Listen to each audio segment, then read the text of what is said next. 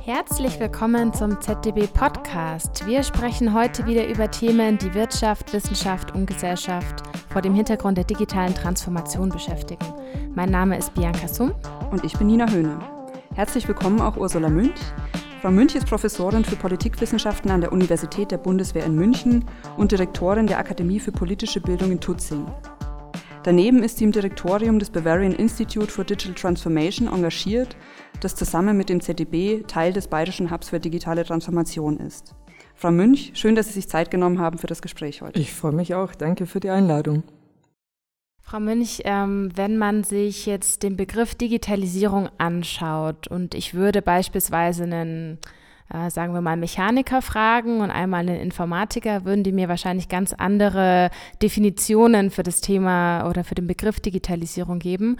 Und aus Ihrer Sicht als Politikwissenschaftlerin, was macht für Sie Digitalisierung aus? Das Interessante an der Digitalisierung ist, dass genau die beiden Berufsgruppen, die Sie genannt haben, sowohl der Mechaniker als auch die Informatikerin ja schon ganz lang mit dem Thema Digitalisierung beschäftigt sind.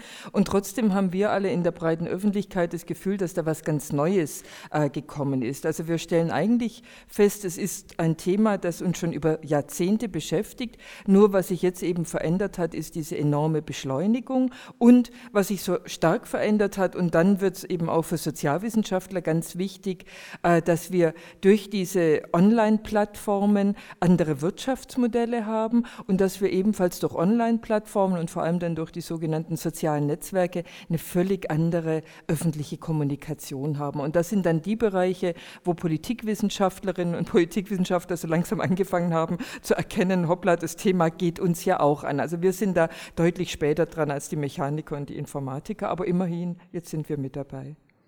Kann man sagen, dass sich der, der Blick auf die Digitalisierung vielleicht schon gewandelt hat in den letzten paar Jahren aus politikwissenschaftlicher Sicht? Oder geht das recht ähm, stringent, was man so vor fünf Jahren dachte, gilt vielleicht heute auch noch? Also meines Erachtens lässt sich das sogar schon eine massive Veränderung feststellen. Zu den Beginn, äh, zu den Anfängen der digitalen Transformation mit Blick gerade auf die öffentliche Kommunikation, also sprich die sozialen Netzwerke, diese neuen Formen der Kommunikation, da haben viele Sozialwissenschaftler und Politikwissenschaftler gedacht, jetzt beginnt eine neue Form, ja eine Neusortierung der öffentlichen Kommunikation. Die bisherigen Massenmedien, äh, die ja auch durchaus eine Machtposition haben, da verändert sich was. Und und zwar war die Hoffnung, dass sich etwas verändert zugunsten der Demokratisierung und der Dezentralisierung von öffentlicher Meinungsbildung. Also so die Vorstellung war, dass das auch ermöglichen würde, eine viel stärkere Beteiligung von den vielen Bürgerinnen und Bürgern, äh, dass sich Machtverhältnisse verändern könnten.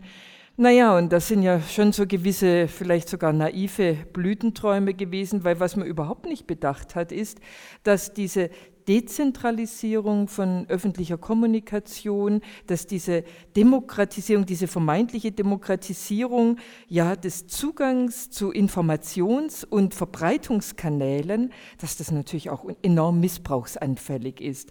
Also sprich, es hat sich nicht nur demokratisiert, dass wir alle teilhaben können, sondern natürlich auch die Missbrauchsmöglichkeiten haben sich in Anführungszeichen ebenfalls demokratisiert, sprich also, und wir wissen gar nicht so recht, wer, wer mischt da eigentlich mit, wer manipuliert unter Umständen, wer verzerrt die öffentliche Kommunikation, sodass man, glaube ich, schon sagen kann, dass diese anfängliche große Freude in Teilen der Sozialwissenschaften über diese neuen Formen, ja auch Demokratie zu gestalten, diese neuen Möglichkeiten der Teilhabe, dass das inzwischen vielleicht ebenso übertrieben äh, auch so einer großen Sorge gewichen ist, gerade mit Blick auf diese Manipulationsmöglichkeiten. Vielleicht sollte man weder das eine tun, diese überschwängliche Begeisterung, noch diese überschwängliche Sorge, sondern sich am besten wie immer in der Mitte einpendeln und genau schauen, was wird eigentlich getan, was kann gemacht werden, wie muss man dann auch wieder darauf reagieren. Es ist ja nun nicht so,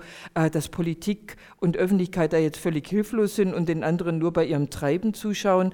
Insofern, äh, gerade für die Politikwissenschaft, ist dann eben auch ein Thema, was heißt das jetzt eigentlich? Wo muss etwas gesteuert werden? Wo kann man dem Ganzen eben nicht nur äh, den freien Lauf lassen? Wo muss Politik eingreifen?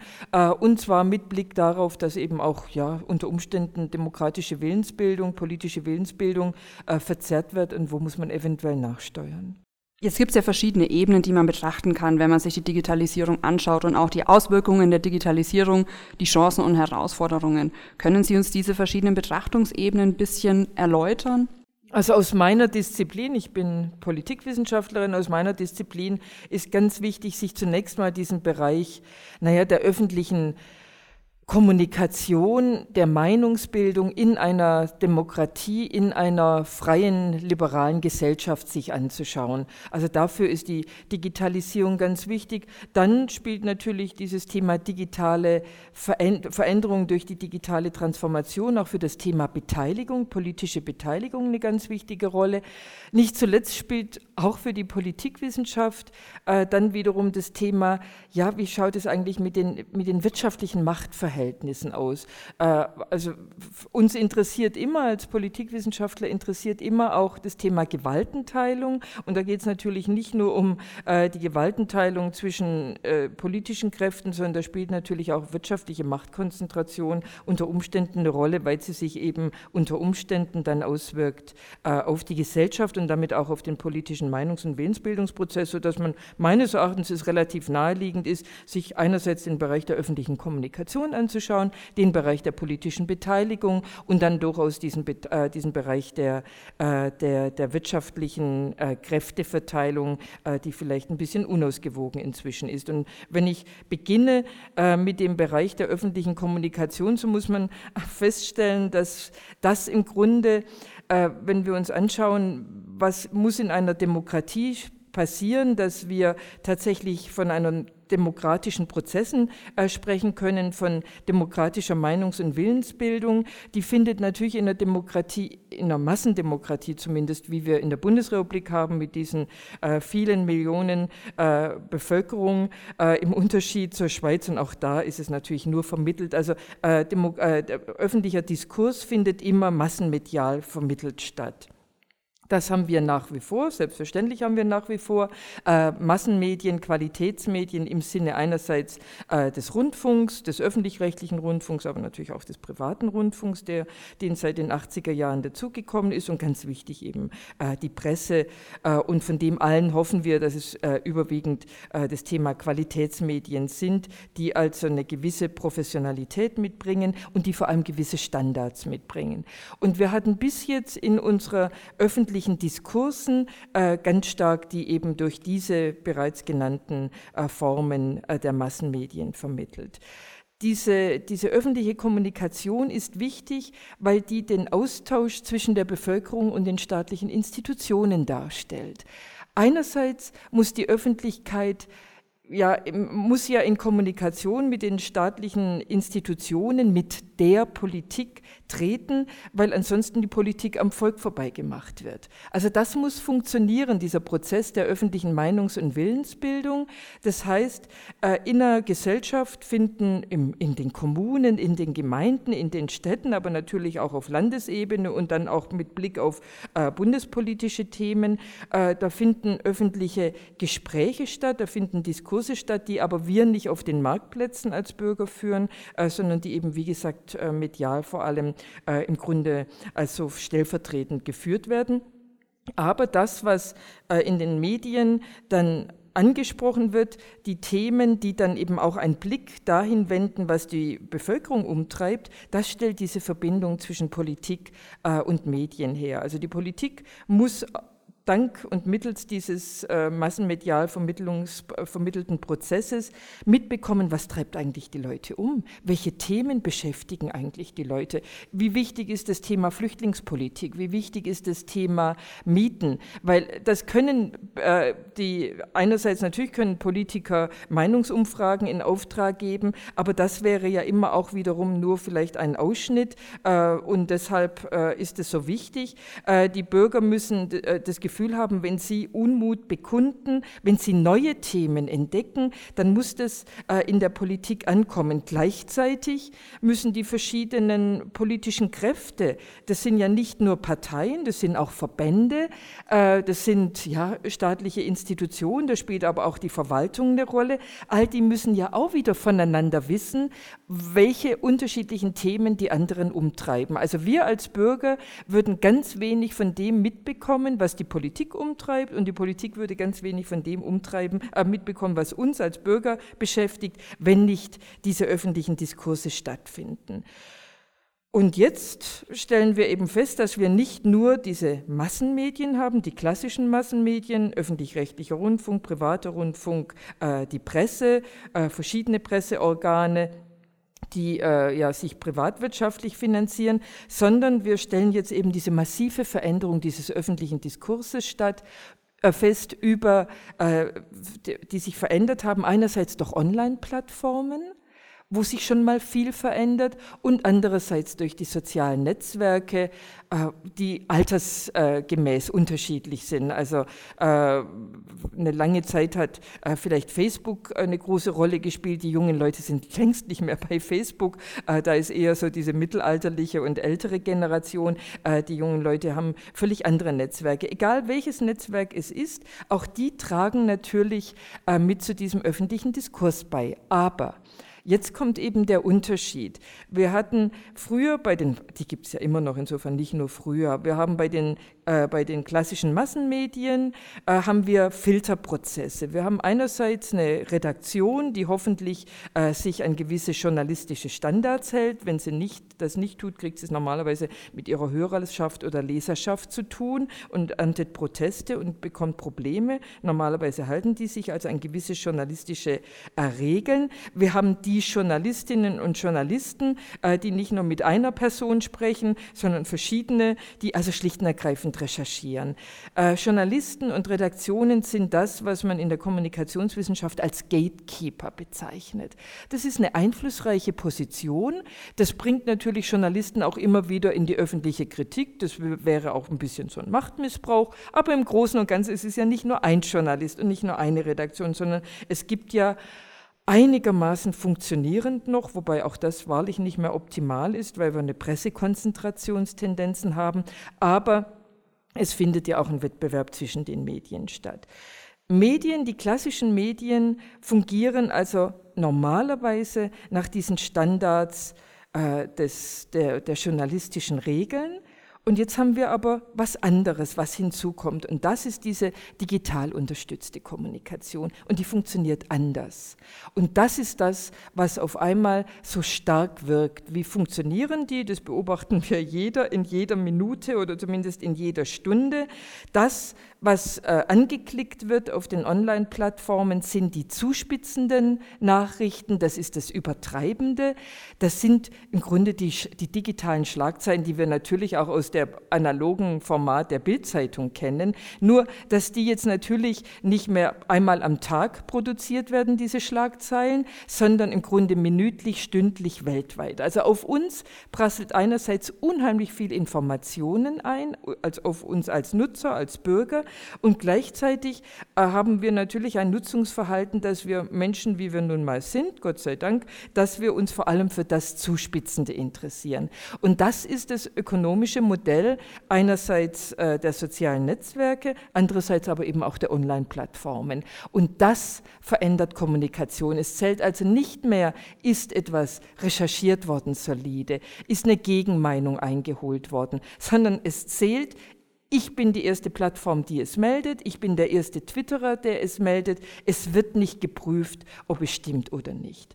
Also das ist die eine ganz massive ja, Verzerrung äh, das ist das Stichwort von den Fake News, die wir alle längst kennen. Und da nützt dann auch nicht mehr der Hinweis an die jungen Leute, prüft, woher was die Quelle ist. Das Prüfen nützt inzwischen gar nichts mehr, weil zum Teil auch dieser Betrug, diese Fake so professionell gemacht ist, dass es selbst Profis nicht mehr kontrollieren können. Das ist das eine, äh, dass also da viel Schmäh gemacht wird, Schmuh gemacht wird, viel gelogen wird. Und das andere ist, dass genau das, was einerseits für viele ein wirtschaftliches Interesse ist, weil diese Plattformen damit Werbung auf sich ziehen, also Geld verdienen, das aber auch gleichzeitig politisch intendiert verändert werden kann. Also sprich, wir haben dann auch Institutionen, wir haben Organe, wir haben einzelne Personen, wir haben Parteien, wir haben ausländische Staaten, die ein Interesse haben, das zu betreiben, äh, ja, unzutreffende, falsche Meldungen, sei es über Flüchtlinge, sei es über Politikerinnen, sei es über äh, Wirtschaftsunternehmen, sei es über andere Staaten, über was auch immer, die Falschmeldungen zu produzieren.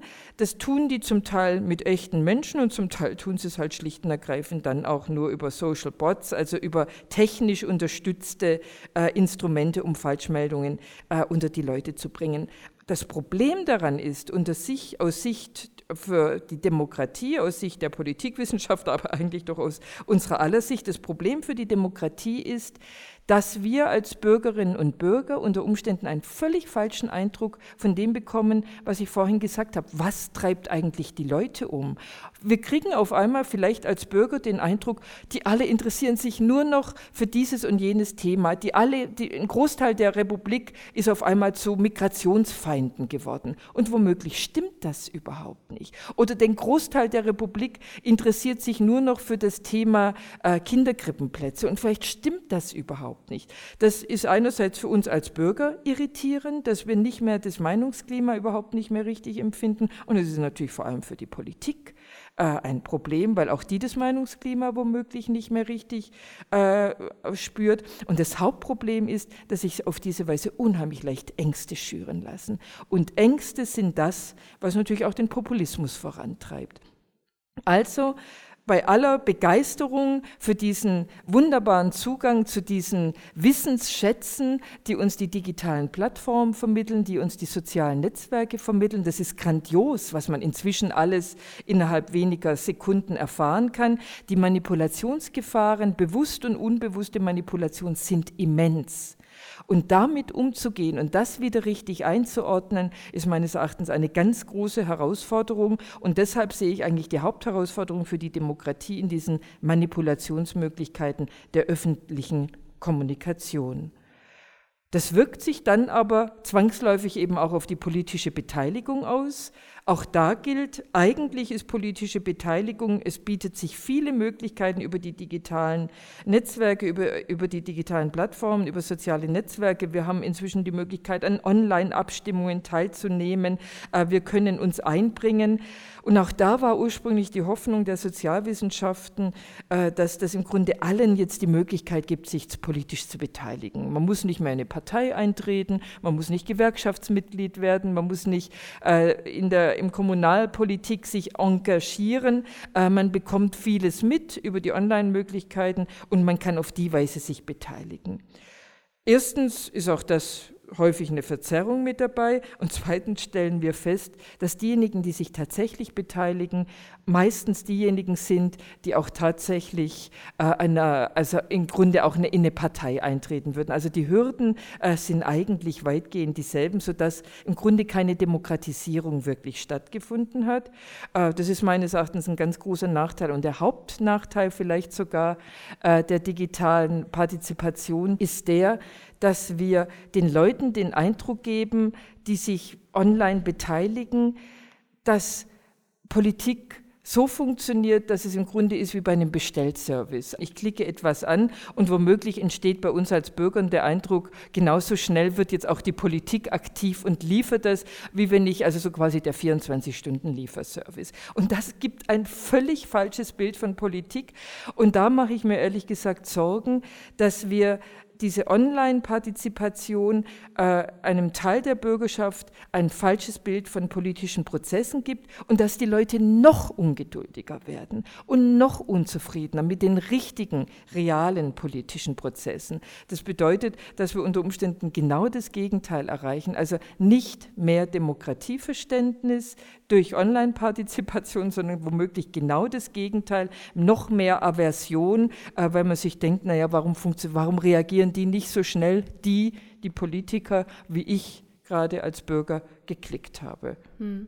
Inwiefern hängt dann vielleicht aus Ihrer Sicht auch politische und digitale Bildung eng miteinander zusammen, wenn man jetzt davon ausgeht, dass vielleicht manche nicht komplett durchschauen können, weil es auch extrem kompliziert ist, was da überhaupt passiert, egal ob es jetzt im Bereich soziale Medien ist oder grundsätzlich digitale Prozesse, wird es da vielleicht helfen, bildungstechnisch anzusetzen? Das finde ich eine sehr berechtigte Frage. Ich vertrete ja eine Institution, die Akademie für politische Bildung, und dass wir uns für politische Bildung einsetzen, also das liegt natürlich schon im Namen der Einrichtung, dafür werde ich bezahlt. Aber wir sagen schon seit mehreren Jahren, stellen wir fest, meine Mitarbeiter und ich, dass man das tatsächlich miteinander kombinieren muss. Also dass wir tatsächlich meines Erachtens die Aufgabe haben, weiterhin politische Bildung zu betreiben, einerseits vor allem natürlich in den Schulen und zwar nicht nur in den Gymnasien. Was für ein Unsinn. Alle benötigen politische Bildung und die Schulen sind zunächst mal der richtige Ort dafür, ohne dass es sich auf die Schulen beschränken darf, weil Schulen bekanntlich der einzige Ort ist, sind, wo alle durch müssen. Aber diese politische Bildung muss tatsächlich kombiniert werden äh, mit, ja, mit einer grundsätzlichen informatorischen Grundbildung, also mit so einem, ja, manche nennen es so ein algorithmisches Grundverständnis. Das bedeutet jetzt nicht unbedingt, dass jeder gleich äh, äh, äh, programmieren können muss. Schaden würde es vermutlich auch nicht. Nur was nicht mehr funktioniert, ist das, was ich bei den Schulen meiner Kinder beobachte, äh, die tatsächlich noch in die Schule gehen, dass im Informatikunterricht, äh, unter Informatikunterricht das Erstellen einer PowerPoint-Präsentation verstanden wird. Also das ist nun lachhaft. Äh, da sollte das bayerische Bildungssystem doch tunlichst äh, ein bisschen früher ansetzen. Das tun manche Schulen, aber offensichtlich ist es noch nicht bei allen angekommen. Also, tatsächlich die Kombination von politischer Bildung und algorithmischer Bildung, das Verständnis, dass ganz viele Bereiche unseres Lebens inzwischen auch mittels Algorithmen ja eigentlich schon fast gesteuert werden, unter Umständen womöglich auch manipuliert werden, muss nicht sein, kann aber sein, dafür ein Verständnis zu wecken und dieses Verständnis aber zu unterfüttern mit einem, also mit tatsächlichem Kenntnis, also nicht nur mit dem, was man irgendwo sagt und gelesen hat, sondern tatsächlich einer Einordnungs-, einem Strukturierungsverständnis. Das verlangt aber natürlich den Lehrkräften unheimlich viel ab. Also ich kann hier leicht sitzen und sagen, das müsste man machen. Äh, wir brauchen Lehrkräfte, die das äh, auch tatsächlich gelernt haben oder die zumindest die entsprechenden Weiterbildungen äh, genossen haben, das miteinander zu verbinden. Und wir hatten hatten neulich äh, vor wenigen zwei Wochen ein Gespräch im Kultusministerium, wo wir angeregt haben, und ob Sie es glauben oder nicht, bis jetzt kann man die beiden Fächer nicht gemeinsam studieren. Sie können Informatik äh, und Sozialkunde äh, fürs Lehramt im Augenblick nicht gemeinsam studieren.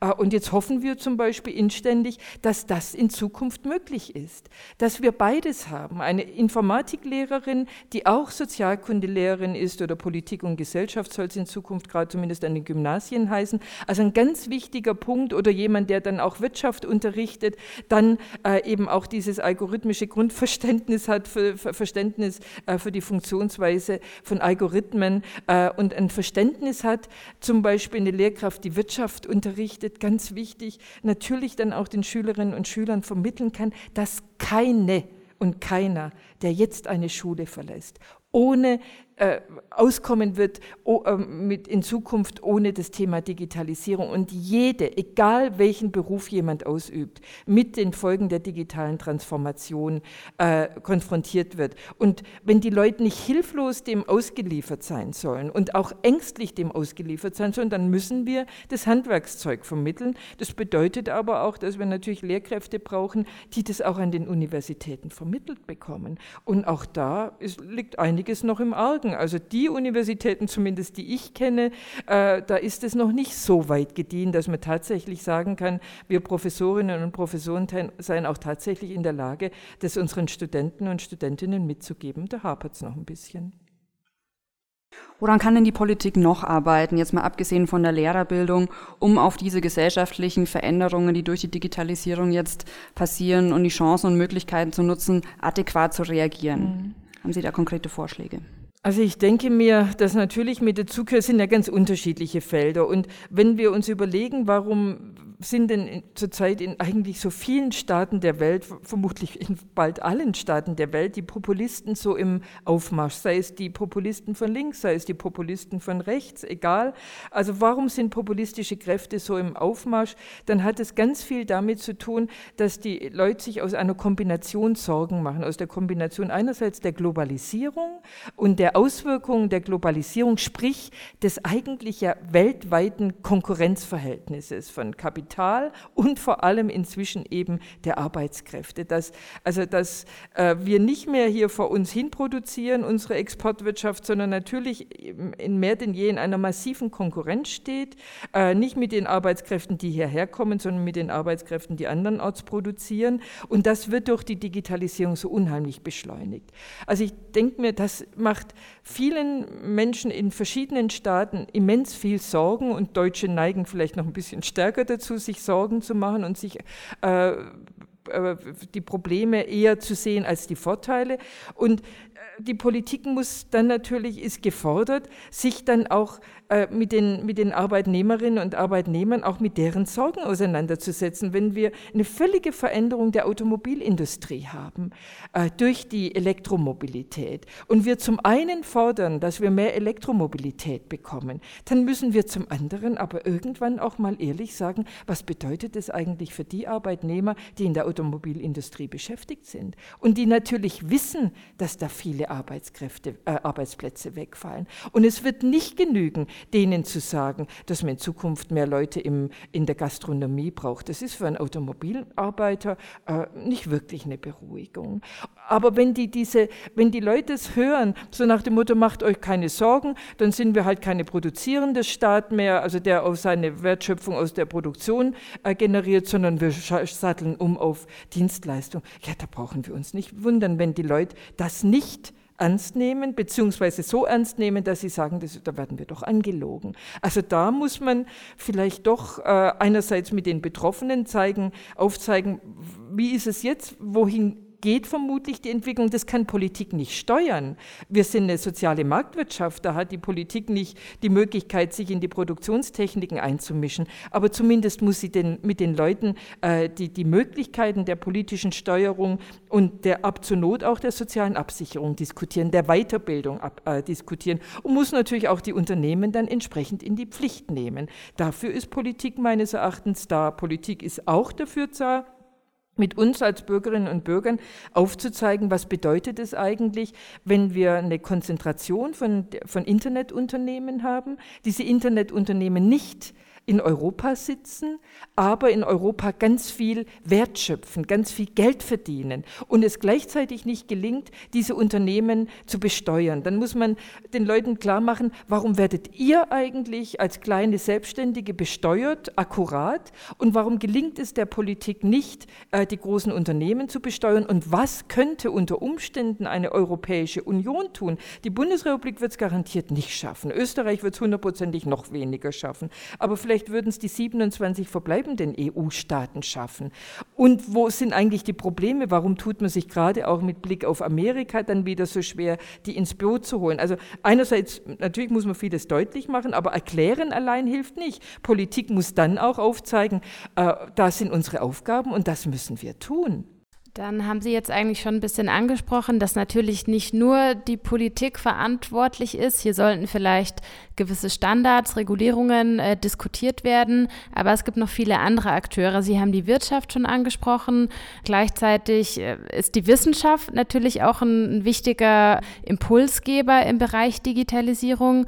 Und wenn Sie vielleicht in der kurzen Antwort sagen könnten, inwiefern die Wissenschaft hier ihre Rolle wahrnehmen muss als Impulsgeber, als die, die aber auch schon sehr weit sind, was Digitalisierungsideen vielleicht anbelangt. Mhm.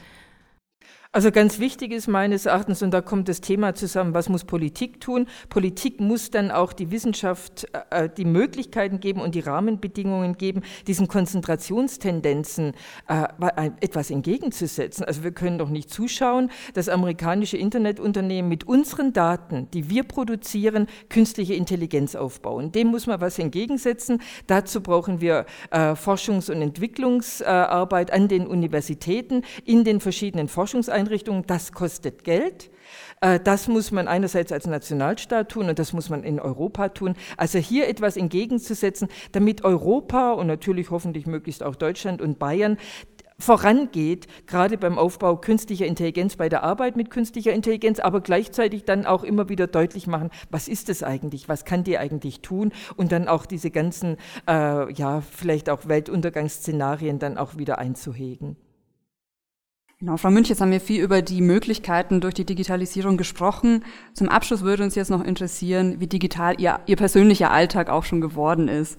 Und würden Sie bitten, uns zu den folgenden kurzen Fragen jeweils mit Ihrer Vorliebe zu antworten. Bereit? Ja. Okay. Zeitung oder E-Paper? Beides. Wenn ich daheim bin, Zeitung. Zwei Tageszeitung. Wenn ich unterwegs bin, E-Paper. Landkarte oder Google Maps? Erst die Landkarte, um mir den Überblick zu verschaffen, damit ich weiß, wo es hingeht, und dann Google Maps für die Feinarbeit. Analoge Armbanduhr oder Apple Watch? Analog, uralt. Selbstfahren oder autonomes Fahrzeug? Ach, ehrlich gesagt, autonomes Fahrzeug fände ich nicht schlecht. Sehr schön. Vielen Dank für diese Antworten und auch für das sehr interessante Gespräch, Frau Münch. Herzlichen Dank. Ich bedanke mich auch für die Gastfreundschaft.